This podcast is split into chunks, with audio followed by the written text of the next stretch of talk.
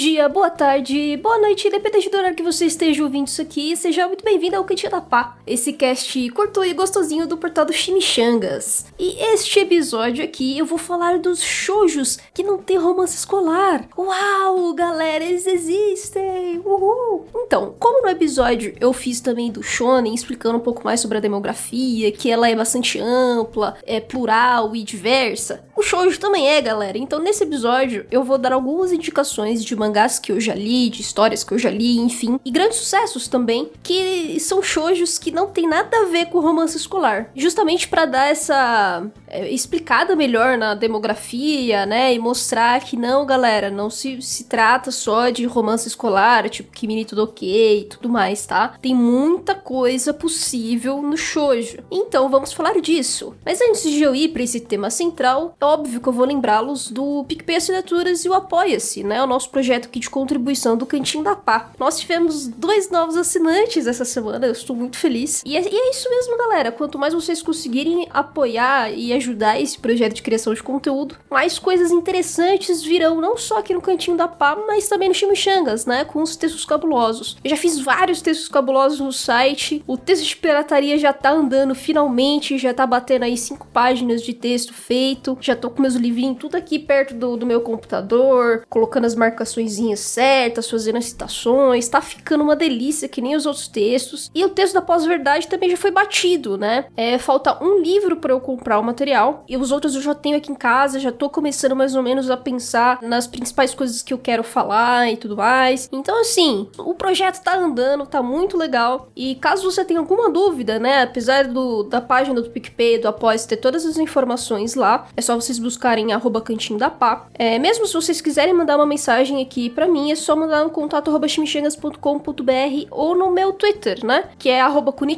com H no final, que nem esse cast. E como sempre, eu vou falar o nome dos assinantes, que tá ficando cada vez maior, né? Mas são dos três planos, né? Do projeto de contribuição, que é o Mimos 1.0, 2.0 e 3.0. E são eles: Felipe da Paz, Iago Badaró, Micael Bueno, Mauro Weber, Bruno Komatsu, Marcelo de Oliveira, Larissa Kaori, Walter Vidigal, Jorge Lucas, Lucas Kevin e Lucas Costa. Agradeço imensamente a ajuda de todos vocês e agora bora pro tema central.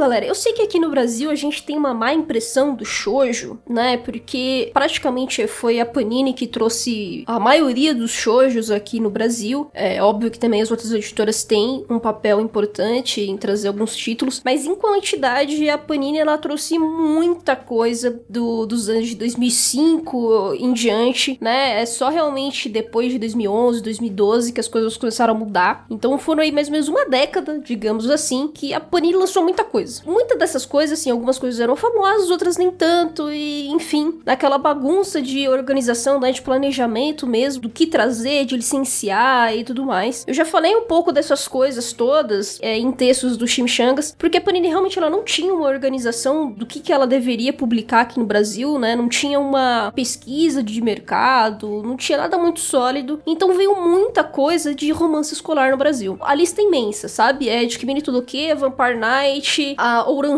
Host Club, Ikemen, sabe? Coisas que não fizeram sucesso. Inclusive Pitch Girl, né? Que foi um dos primeiros meio tancos da Panini, que depois ela cancelou, não deu certo e tudo mais. E todas elas tratam de histórias de romance escolar, né? Todas elas são personagens que estão no ambiente escolar, principalmente no colegial, né? Aquela coisa que a gente já tá mais acostumado a ver. E aí acabou é, a gente criando um hábito de que o shoujo ele era esse tipo de material. Porque realmente, cara, eu acho que assim, eu falei alguns títulos aqui mas eu tenho certeza, assim, foi uns 15 títulos, se pá até 20 títulos aí, que a Panini trouxe. É, muita coisa veio obscura, sabe? Muitas coisas que, assim, nem mesmo a comunidade que gosta de shoujo, principalmente de mulheres, né? É, não conheciam muito bem, ou não tinham tanto contato assim, ou eram muito novos e não conseguiam realmente consumir tudo, né? Então, assim, a Panini ela trouxe tanta coisa em pouco tempo, e aí, óbvio que teve um fracasso total de vendas, né? Praticamente todos esses materiais a Panini nem reimprime nada, não republica nada. Então, assim, a gente tem Karekano, que é uma história muito boa. Diria que, é, pelo menos aqui no ocidente, a gente pode até considerar um clássico, porque teve anime, é famosinho, o mangá teve mais de 20 volumes, isso no Japão é um sucesso, ainda mais pra época dele. E foda-se, entendeu? A Panini, tipo, lançou isso, mas não bota nem no site deles que eles lançaram isso alguma vez na vida, né? E isso dentre outras coisas. Tem vários mangás aqui, vocês sabem que eu sou horrível para lembrar nome das coisas. É, são tantas histórias, galera, que é, chega a ser meio triste, né? Que nem a, a JBC trouxe é, Fruits Basket, né? Numa época que realmente, cara, é um sucesso. Hoje tá tendo um remake no, no anime, inclusive um, um remake super merecido, tá? Porque o, a primeira versão de anime de Fruits Basket é uma bosta. E, e esse agora tá muito bom. Eles estão realmente fazendo tudo direitinho. Vai ter segunda temporada, terceira temporada, eu acho já. Enfim, tá muito legal, tá muito legal. Recomendo vocês conhecerem Furuba na vida de vocês, tá? Fruits Basket, o apelido que a gente chama é Furuba, tá? E aí a Panini trouxe uh, um outro mangá da mesma autora, que é, eu não vou lembrar o nome, é Roshi, Roshi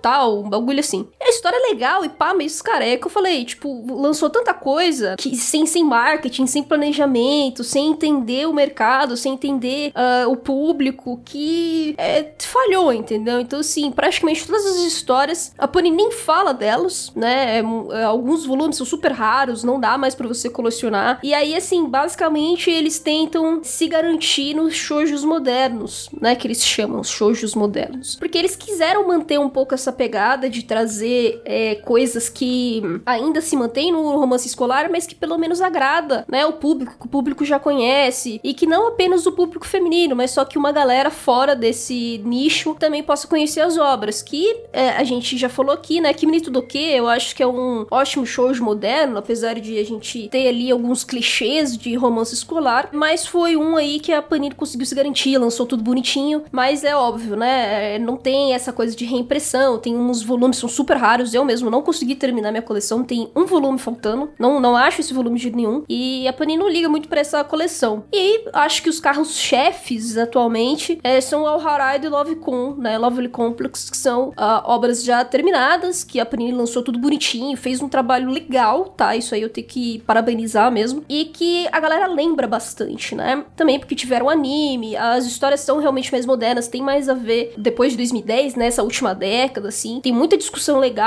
e são boas leituras, né? Além de ser cômico, o romance escolar ele não é aquele clichêzinho bobo e tal. É realmente se trata de, de dramas é, entre os personagens, dúvidas, né? De adolescentes. Isso é muito legal. Uma coisa importante, tá? Que vocês têm que entender no Japão, galera, é que a época escolar, a época colegial do, do japonês é muito importante para eles, tá? Isso, é, eles formam caráter, consolidam a personalidade, começam a entender seus sentimentos, é uma forma de eles começarem a entender a vida adulta. Então, assim, culturalmente falando, é, é uma época extremamente importante para eles, tá? E que dá ali passos muito importantes pro futuro, né? De, de cada um dos jovens. E também conecta muito bem com a sociedade japonesa, tá? Então, os jovens eles conseguem ali encontrar formas de expressão que atinge eles, que tem a ver com eles e que os fazem ter um pouco mais de autoestima, confiança, se encontrar na sociedade, essas coisas todas. Então, assim, galera, os romances escolares, eu não tô aqui pra, pra nesse episódio para falar assim, ah, esses romances escolares são tudo uma bosta e tal. É, qualquer demografia, galera, qualquer gênero, qualquer tipo de mangá que a gente for ver lá no Japão, no mercado,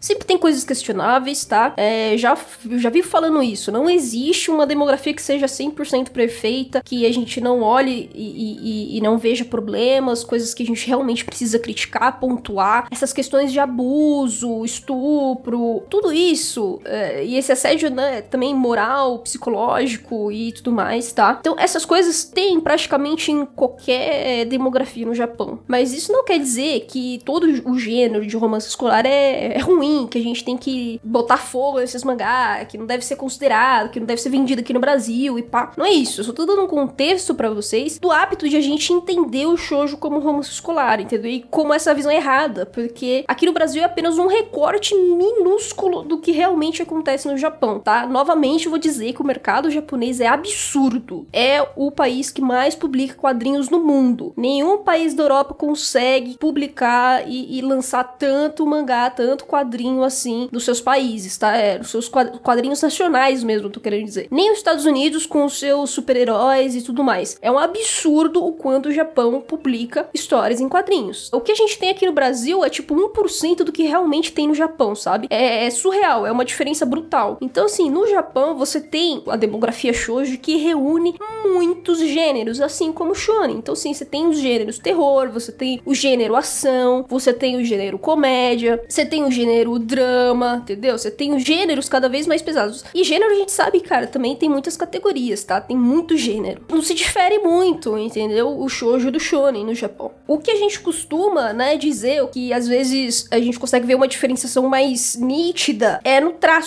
A gente tem um traço bem icônico nos mangás shoujos, isso veio do Osamu Tezuka com os olhãos e tudo mais, mas uh, uh, isso também tem mudado, beleza? No, nos últimos anos. Então você tem muitos shonens com traços mais artísticos, mais de aquarela, entendeu? Mais suaves. E no shoujo você também tem essas mudanças, apesar de você também ter esse traço mais é fofo, traço mais é, como posso dizer, sensível, sabe? Você consegue ver algumas diferenciações nesse ponto visual, entendeu? De design e tal. Mas só que até isso assim, nos últimos anos também é o que eu falei, cara, isso tá cada vez mais realmente mudando, sabe? É muito é muito difícil cada vez mais você diferenciar as demografias, né? Por isso que é muito mais fácil você falar dos gêneros do que da demografia em si, porque a demografia ela tá assim cada vez mais perdendo a força, não tem muito mais significado, entendeu? É simplesmente realmente uma categoria como a gente tem as nossas faixas etárias aqui quando a gente vai numa livraria. Pensando nisso, a gente tem sim uma cacetada de shoujo que não tem nada a ver com romance escolar. Então eu vou começar falando de alguns deles e, e esses mangás, galera, não é tipo moderno, ah,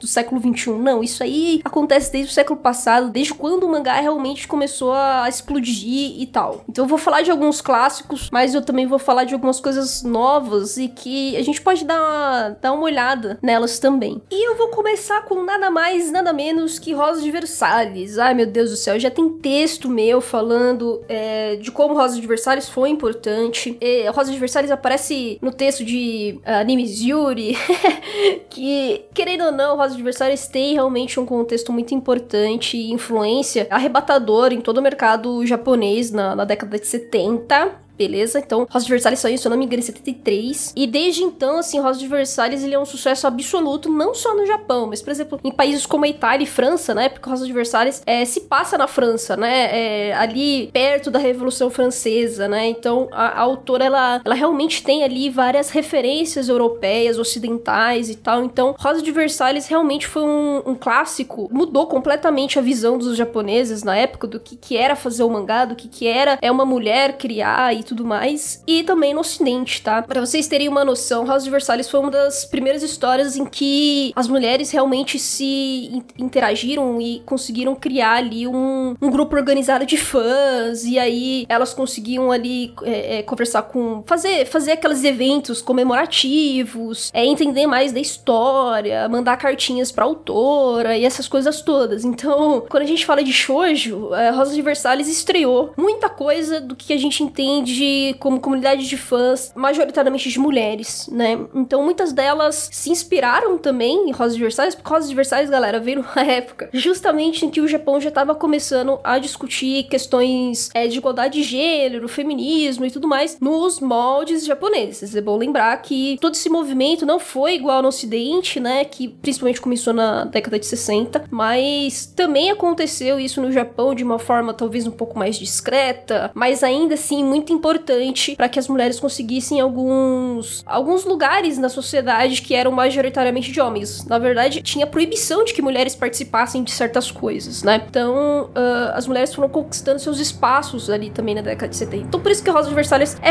assim, é fundamental, é uma das principais referências que a gente deve falar do, do shoujo, né? E ele é um shoujo que trata, além, né, de ser um mangá histórico, né, apesar de ser ficcional, ele tem uh, uma referência enorme ao teatro Takarazu Eu já falei também no Otaminas, a gente falou um pouco sobre isso. Que assim é uma quebra de papéis de gênero, galera, que é, é assim, é surreal, sabe? Porque o teatro Takarazuka, ele é um teatro que só mulheres apresentam, né? Só, só mulheres se. Mesmo os papéis né, masculinos são feitos por mulheres. Isso acontece porque o Kabuki, né? Que era o outro teatro, eram feitos por homens e aí as mulheres não tinham muitos espaços e tudo mais. Então as mulheres foram ali conquistando seus direitos também, né? De trabalho, profissão, formas de se expressar. E aí o Takarazuka olhou os adversários com, com assim, brilhinhos nos olhos, né? E até hoje você tem várias peças, né, de Rosa Adversários. Óbvio que com Rosa Adversários você teve mais uma cacetada de outras obras que se influenciaram Rosa Adversários, que a gente também pode colocar no, é, no bolso do shoujo, tá? Que aí a gente tem o Tena, né? Apesar de o Tena primeiro ter, ter ido pro anime, né? Ele é uma obra original em anime, dá para perceber claramente as suas referências a Rosa Adversários,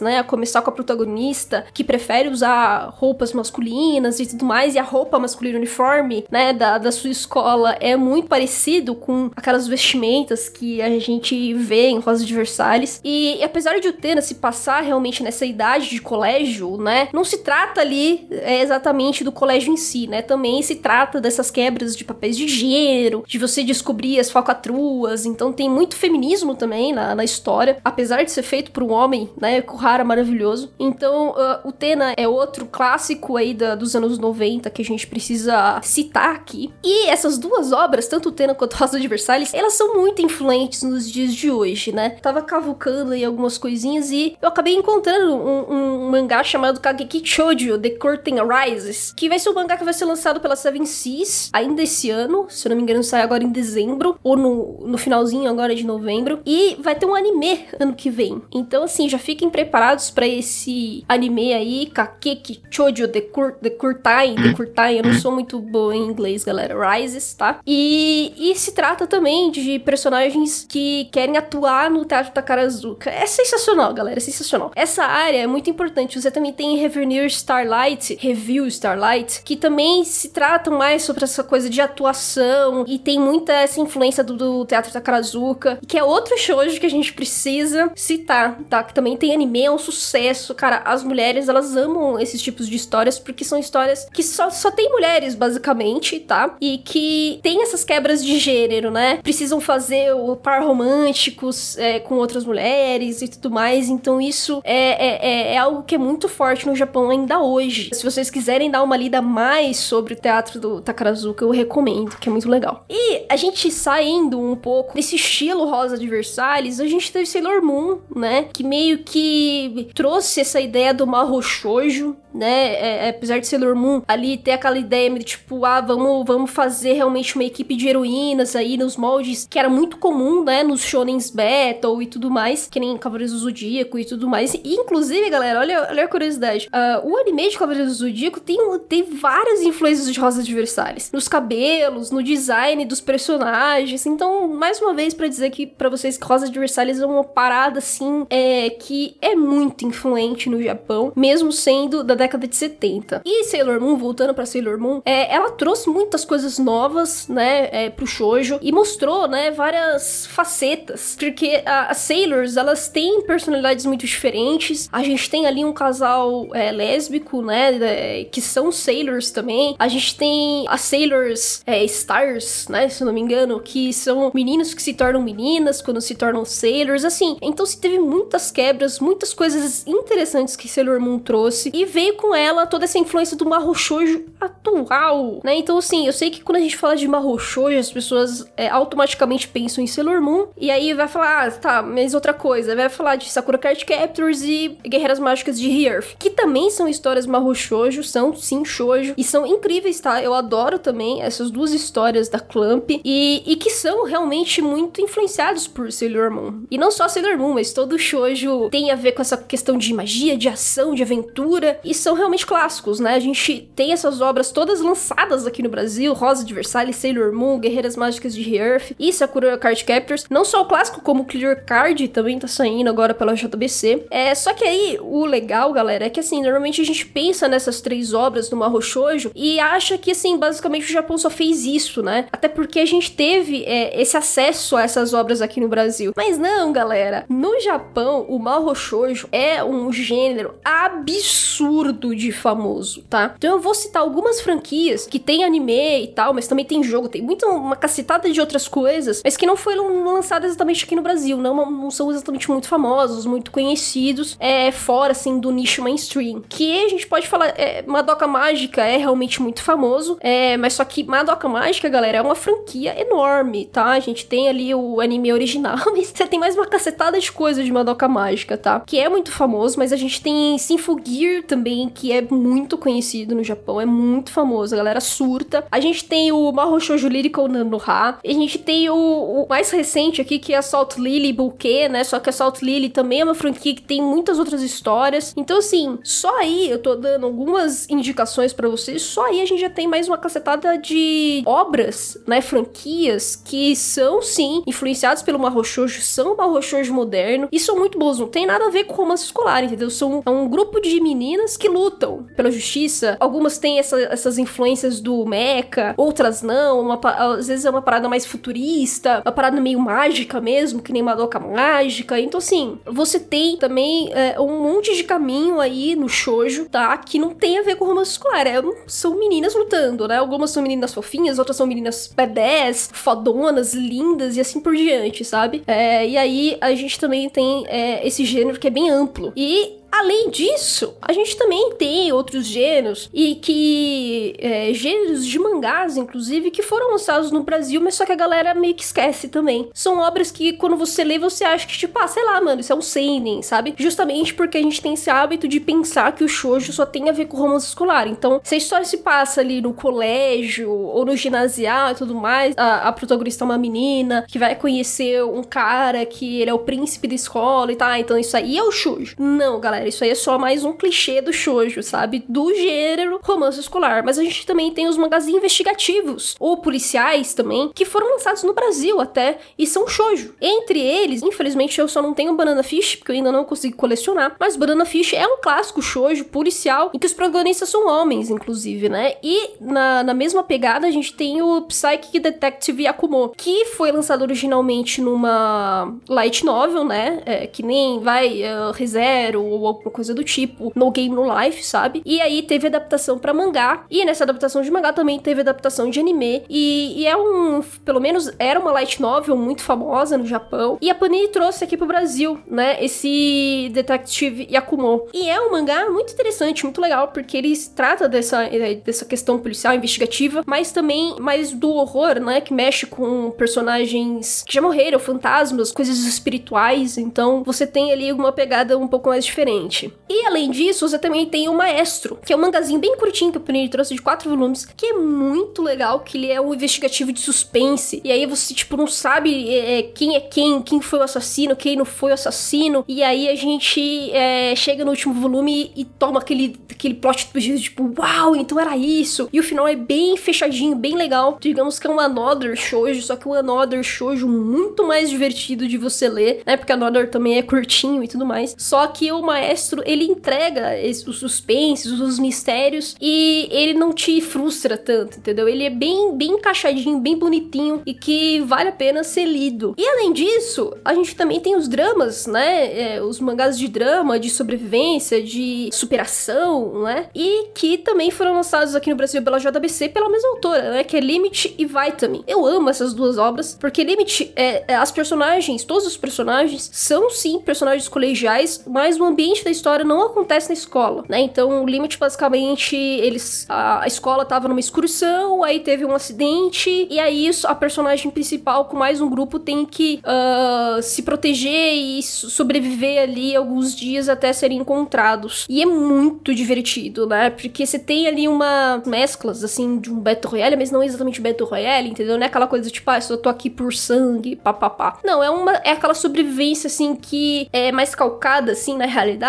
uma parada mais pé no chão. Então é muito legal de, de ler, são seis volumes, se eu não me engano, tá tudo completinho. E é muito divertido, é, um, é uma pegada completamente diferente do que a gente costuma ler. Pessoas deviam ter notado um pouco mais esse mangá, tá? Aqui no Brasil, porque ele é muito legal. Eu gostaria realmente de ter histórias assim, mais essa pegada. Porque a, a como as autoras normalmente de shoujo são mulheres, tá, galera? Então você tem ali uma identificação muito próxima, entendeu? Você entende quando uma mulher cria uma personagem feminina, sabe? As coisas são assim, se aproximam mais. É diferente de eu pegar e ler, sei lá, um mangá Battle Royale mesmo, sabe? O mangá chamado Battle Royale. Você vê que as personagens femininas, assim, não são tão bem construídas porque os autores são homens e aquela coisa toda. Então, muitos dos pensamentos, crenças, uh, sonhos e sentimentos, eles não, acabam não se aproximando tanto, né? E uma autora mulher, ela consegue entender um pouco mais essas coisas e cria personagens mais originais, né? Quando a gente vai falar das personagens femininas. E vai também, como eu já falei lá no cast de mangás de volume único,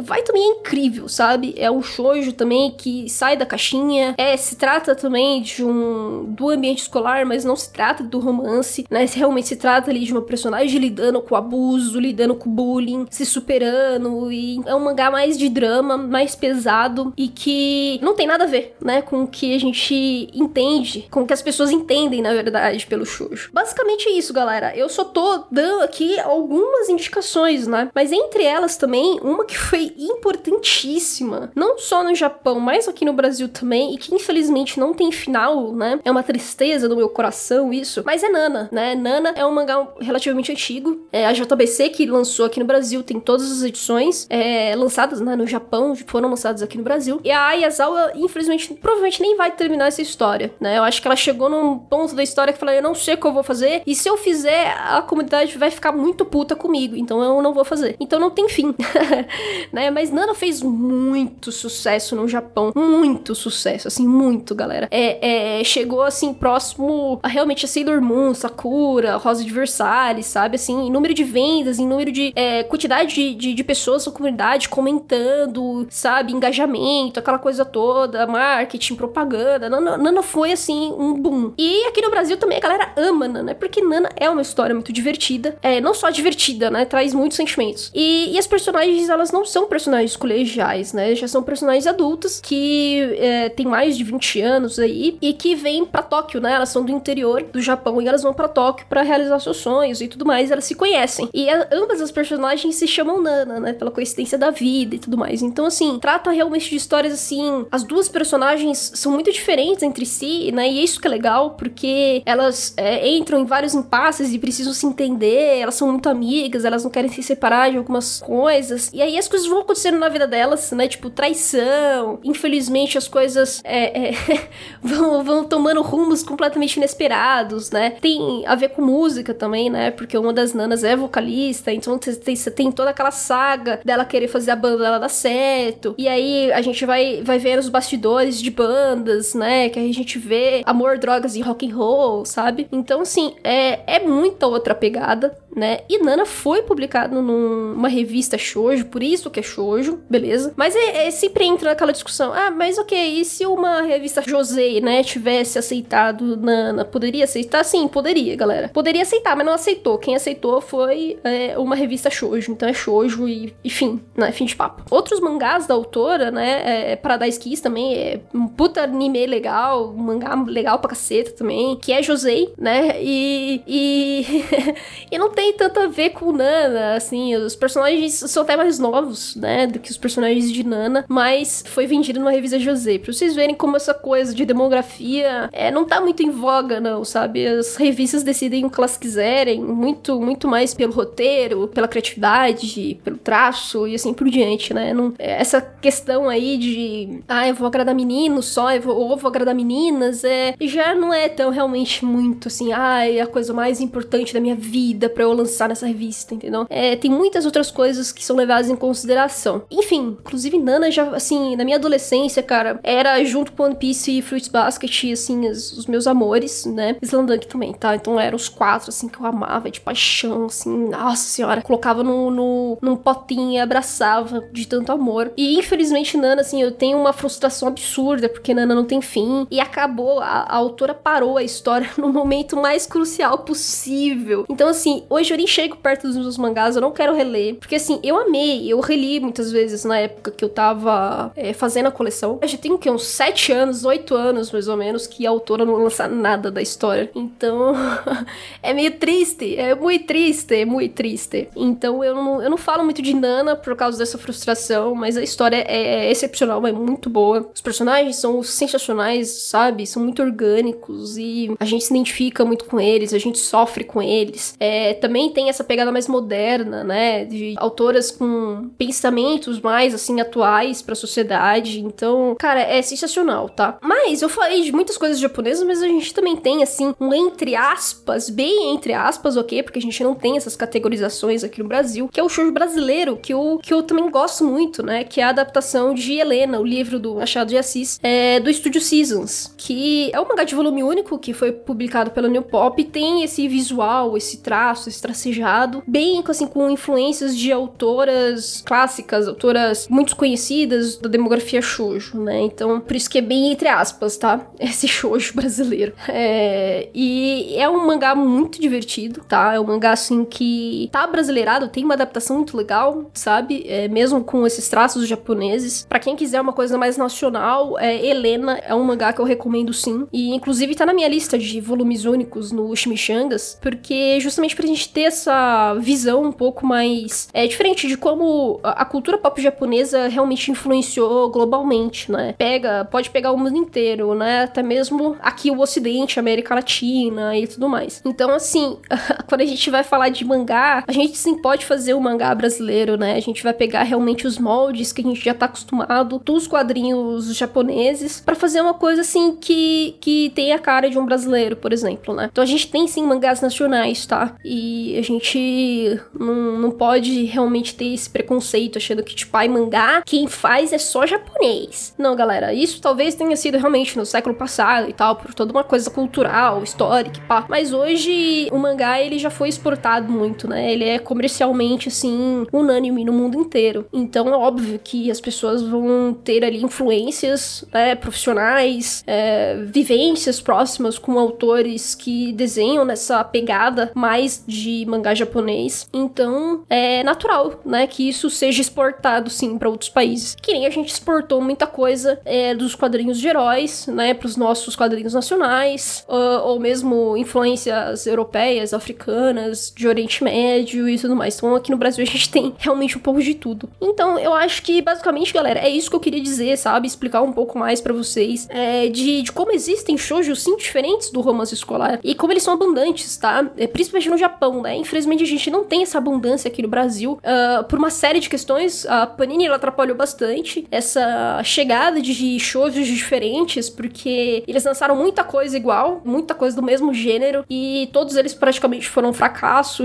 Então isso atrapalhou bastante que um planejamento melhor, uma conversa, uma comunicação na verdade com o público fosse melhor aproveitada. Então só depois de 2015 ali, mesmo realmente de 2015 para cá, que as editoras estão começando ali de novo a fazer um caminho mais inteligente para trazer realmente mangás interessantes, né? E que, é, independente ali do seu gênero, né? Desde que ele esteja ali de, da demografia shoujo, mas desde que faça sentido com o nosso público, com o que as pessoas compram, de como elas engajam, de como, né, elas interagem, aí faz mais sentido, né? No entanto, que a JBC trouxe Rosa de Versalhes recentemente, e eu sempre recomendo Rosa de Versalhes, eu acho que é uma das coleções mais necessárias que qualquer pessoa que gosta de mangá deve ter, né? Então, se você gosta de, sei lá, você tem Akira porque você acha um clássico importante, se você tem uh, Dragon Ball porque você acha um clássico importante, Rosa de Versalhes também tem que estar tá nessa lista, tá? Porque ele é um clássico fundamental para quem gosta de mangá, assim como Game Pass Descalços e tudo mais. Então, assim, não são mangás mainstream, né? Assim, dos jovens e tudo mais, só que são mangás clássicos e importantíssimos pra gente entender a expressão cultural, pra gente ver que mangás antigos são sim importantes, são bons, têm histórias boas, foram fundamentais, a gente não deve ter esse preconceito, né? Mangá não veio na década de 90 em diante, não é Shonen Jump, né? Então, mangá é muito mais que isso. Então, a gente precisa estar tá ligado nessas coisas, né? Inclusive, Game Pass Descalços foi lançado na Shonen Jump, numa Shonen Jump da década de 70, que não tinha essa pegada que tem hoje, tá? Então, quando você vai ler Game Pass Descalços, você só vai chorar, só vai, só vai ver desgraça o tempo inteiro e vai ficar triste. Então, não tem nada a ver com os mangás atuais da Shonen Jump, mas é também um mangá clássico importantíssimo para você ter na coleção, ou ao menos conhecer, sabe? Assim, pega alguma coisa para ler, dá para ler na Social Comics, por exemplo, tá? Que é uma plataforma digital de leitura de quadrinhos. A ideia é pelo menos conhecer, sabe? Vai ler uma resenha, um review, entender por que Game Pass Descalços é importante, por que Rosa Versalhes é importante, por que Sailor Moon foi importante, né? Então, sim, Sailor Moon foi realmente só marketing, só do tipo, vamos botar, investir dinheiro aqui para vender camiseta, para vender bonequinho. Não, o Sailor Moon foi realmente muito importante para as mulheres é, japonesas na época, principalmente adolescentes, tá? Começaram a se identificar, começaram a acreditar em si e ter toda aquela questão de autoestima, de questionar os seus papéis na sociedade, sabe? De lutar realmente pelos seus sonhos. Porque, né, a gente costuma dizer, praticamente o mundo inteiro ali é, vive num, num mundo patriarcal. Então, posições políticas, posições de liderança, posições de uh, hierarquia, né? Quando a gente vai falar de hierarquia, os postos mais altos nunca foram das mulheres. E isso tem mudado, sei lá, nos últimos 20 anos. A gente vai falar do século passado, ah, mas mudou no século passado. As mulheres começaram a votar no, no século passado. Mas é bom lembrar, galera, que aqui no Brasil, isso praticamente não existiu, tá? Porque quando uh, os votos femininos começaram a ser discutidos lá na década de 50, uh, a gente teve praticamente, sei lá, uma eleição que as mulheres puderam votar e só foram realmente, digamos, a aristocracia, né? Mulheres alfabetizadas, brancas e tudo mais. E depois a gente teve a ditadura, que não tinha votação, beleza? Então as pessoas ficaram 21 anos sem escolher os seus presidentes, tá? Então só realmente em 89, tá? Que teve a primeira votação para a democracia brasileira. Então só foi em 89 que as mulheres realmente puderam votar, assim, colocar a sua representatividade, mostrar um pouco mais a sua voz. Quando a gente fala em 89, galera, essa é a minha geração. Eu nasci em 92, eu tenho 28 anos. Então, as mulheres hoje que têm 30 anos, que tá começando, sei lá, a ter filho, começando a morar sozinha, é que são, é, é a nossa geração que votou beleza? Então, não, gente, não. É realmente atual as mudanças, tá? Quando a gente vai falar sobre patriarcado e tudo mais, a gente ainda vive num patriarcado porque todas as decisões, todas as decisões políticas, econômicas, sociais são decididas por homens, praticamente, tá? Tipo, 95, 99% por homens, tá? Então, agora que a gente tá começando a falar disso aqui no Brasil, quando a gente vai falar de Japão e tal, vai falar de outros países, até mesmo do Ocidente e do leste asiático também, não tem muita mudança, tá? De geração e tal. Nesse ponto, tá? As lutas feministas são próximas. É claro que tem um país ou outro que tem ali uma década, duas décadas aí que estão adiantados, mas quando a gente fala uma ou duas décadas, historicamente falando, isso é muito pouco, tá? Então, praticamente aí, é, as lutas, assim, mais que tem uma proximidade com a nossa sociedade, com as mulheres atualmente e, e tal, é praticamente esse século, tá? Assim, finalzinho do século passado pra esse século. É muito pouco pouco, tá? Então fica aí a dica de que sim, esses mangás shoujos todos que eu disse para vocês foram importantíssimos também para as mulheres japonesas. Então a gente não, não pode esquecer dessas coisas. Por isso mesmo que eu fiz esse cast, que eu queria indicar essas coisas, falar para vocês o quanto o shoujo também é uma demografia fundamental no Japão. E eu nem quis falar ainda de Boys Love e Yuri, porque começaram nas revistas shoujo, mas isso eu já falei, né, no, no cast de Yuri para vocês. E BL eu realmente não tenho é, capacidade de corpo para falar muito, porque eu não conheço, eu li pouquíssimas histórias, então. Mas sim, o Boys Love nasceu do shoujo, tá? E nasceu também como uma expressão das mulheres é, poderem falar um pouco mais sobre sexo, porque isso era um tabu absurdo. Então todo mundo fala, ah, Boys Love é tudo. É tudo tóxico, só tem abuso, estupro, pipipipi, popopó. Historicamente falando, uh, ainda assim foi muito importante, né? Como uma expressão das mulheres. E isso a gente não pode apagar, né? Como eu disse, merda e histórias ruins, histórias questionáveis que a gente precisa criticar existem em todas as demografias. Culpar uma delas só é bem complicado. Isso mostra o quanto preconceituoso, talvez, né? Você seja, o quanto você simplesmente ignora as outras coisas problemáticas também, né? Então, vamos olhar um pouquinho pro jardim de casa, né? Como dizem. Porque quando a gente vai falar de shonen ou seinen, a gente também tem mangás extremamente questionadíssimos, assim, que a gente fica puto da vida, revoltado, e existem. E a gente tá aqui justamente para criticar, falar sobre, é, discutir a respeito, né? Não banir essas histórias, mas, tipo, mostrar, olha só, né? Que coisa esquisita que acontecia, né? Que acontece, papapá. e isso acontece em qualquer demografia, beleza? Então, acho que é isso. Já tem 40 minutos aqui de eu já falei pra caceta. Mas é, é isso que eu queria dizer. É, espero que, caso você não conheça alguma das histórias, passe a conhecer e veja como o shoujo também é uma demografia ampla, diversa, plural, com muitos tipos de expressão. E é isso, a gente se vê na próxima e até mais.